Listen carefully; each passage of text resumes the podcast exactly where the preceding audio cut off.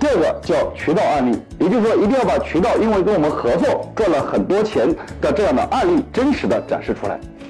第三个叫公司荣誉，把你这些年公司所获得的所有荣誉尽可能的展示出来。第四个叫相关证件，比如说你的营业执照。